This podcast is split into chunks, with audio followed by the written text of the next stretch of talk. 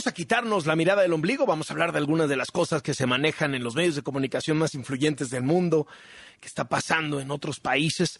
El Washington Post ayer llevó en su primera plana la historia de periodistas en Venezuela que arrinconados por la dictadura de Nicolás Maduro, expulsados de los medios de comunicación masivos que han sido tomados por el chavismo, el madurismo, se dedican a hacer periodismo en camiones y en balcones.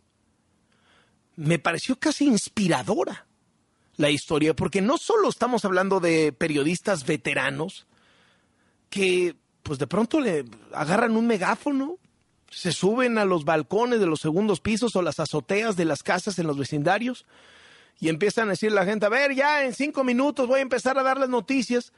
Y entonces se vuelve una especie de noticiero interactivo con los vecinos, en donde dicen, oye, pues fíjate que está pasando esto, y entonces la gente comenta. Me pareció tan desesperado, pero a la vez tan genuino.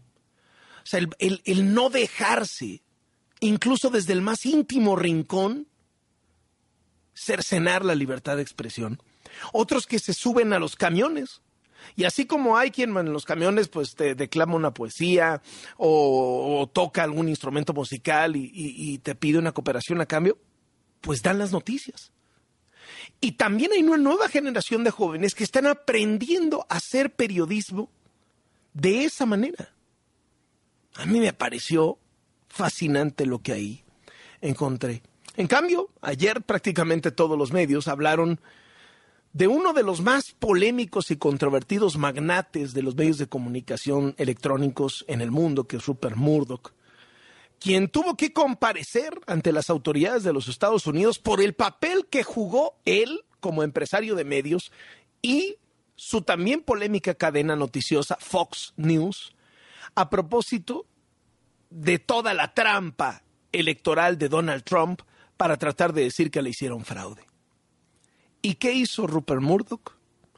Aceptar que en efecto muchos de sus conductores estrella de Fox News mintieron y difundieron teorías de la conspiración sin ninguna base real y que de esta manera alentaron los ataques a la democracia americana haciéndole el juego a Donald Trump. Fue muy enfático en decir que, que Fox News como tal no tenía esa política, pero que en mayor o menor medida, pues tres, cuatro de los más importantes conductores de Fox News, sí. O sea, los empinó el dueño, para ponerlo claro. Sin embargo, pues hay muchísimas más evidencias que señalan que fue una política del medio hacerle el juego a Donald Trump y no solamente una ocurrencia de algunos de los periodistas más destacados. El eh, Washington Post cuenta una historia que tiene que ver con, con el racismo y con las reparaciones que se han venido dando con el paso del tiempo. Y es concretamente de un barrio en San Francisco, el distrito Fillmore, en San Francisco, que en 1960, o sea, imagínense, hace 60 años, fue arrasado. Sacaron a todos los afroamericanos de esta parte de San Francisco, los mandaron a otro lado, destruyeron el lugar y hoy resulta que es una de las zonas más cotizadas de San Francisco. Y entonces hay todo un proceso legal de los afectados hace 60 años y sus familias para decir, oye, ¿y a mí por qué me hicieron esta injusticia?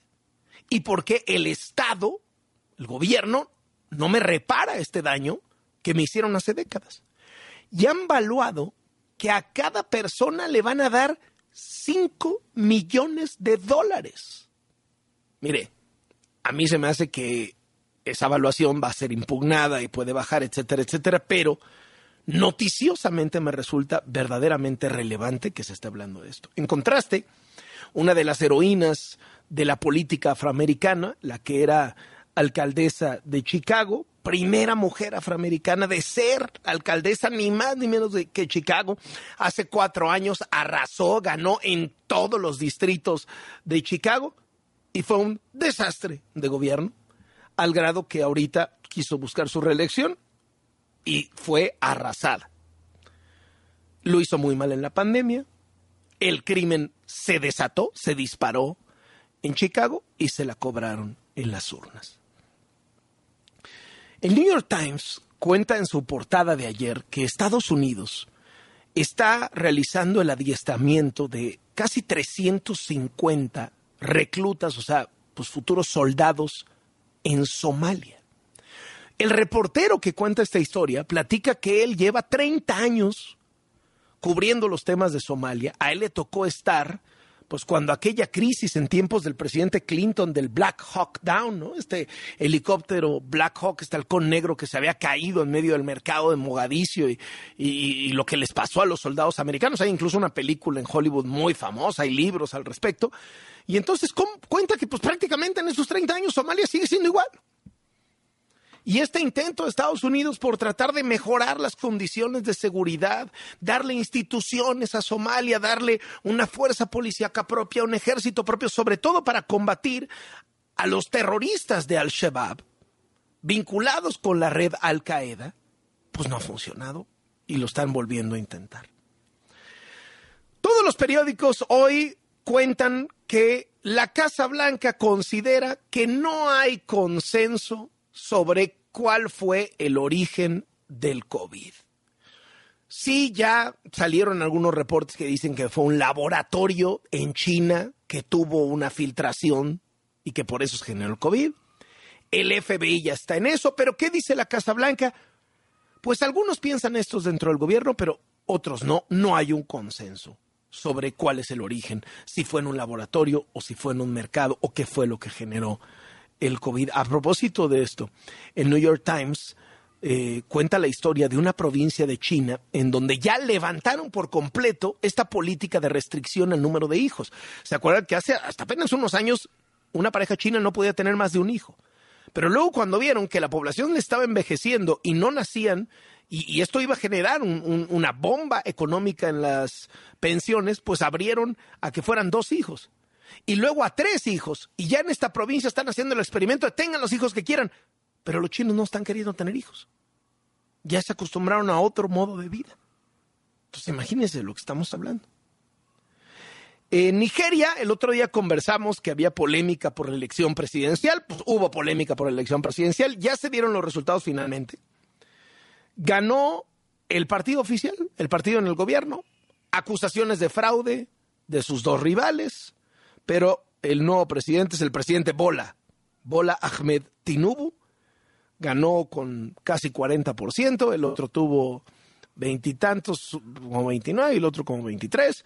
El que parecía que iba a ser un fenómeno quedó en tercer lugar, no resultó ser un fenómeno, que iba a romper ese bipartidismo histórico en Nigeria, pero en el fondo las grandes acusaciones de fraude.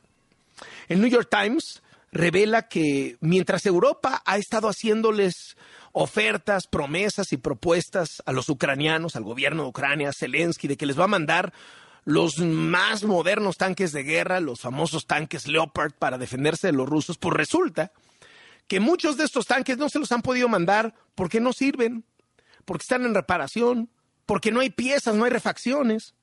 Y esto a consecuencia de que, de que muchos países europeos, entre las crisis y entre que nunca se esperaron que iba a haber una invasión terrestre a, Europa como si estuviéramos hablando de hace 70 años, como si fuera la Segunda Guerra Mundial, pues ya todo el mundo pensando en que lo militar iba por otro lado, ¿no? Este, eh, los hackeos, los misiles, nunca se imaginaron soldados entrando con tanques y entonces pues bajaron muchísimo los presupuestos en ese tipo de cosas. Pues sí, les ofrecen los tanques de guerra, ahí los tienen, no los usan, pero no sirven los tanques de guerra. Imagínense lo que estamos hablando. El Wall Street Journal trae hoy en su portada un reflejo de cómo se ha ido readaptando la economía de trabajar en la oficina en todo el mundo. Fíjese usted, de los lugares del mundo en donde menos gente ha vuelto a la oficina después de la pandemia ha sido Estados Unidos. Más o menos la mitad de la gente, entre 40 y 60% de la gente ya regresó a la oficina. Pero si usted contabiliza Europa y Medio Oriente, la cifra sube a entre 70 y 90% de la gente, pero en Asia, en Asia está entre 80 y 110%. ¿Qué quiere decir eso de 110%? Ah, pues que en muchos lugares hay más gente hoy por hoy trabajando en oficinas que lo que había o que las personas que habían antes de que se desatara la pandemia. Entonces en Estados Unidos nadie quiere regresar a la oficina, pero en Asia se están muriendo de regresar, de ganas de regresar a la oficina. Y con esto terminamos nuestra sección tradicional de quitarnos la mirada del ombligo y ver lo que está pasando en el tablero de la geopolítica internacional.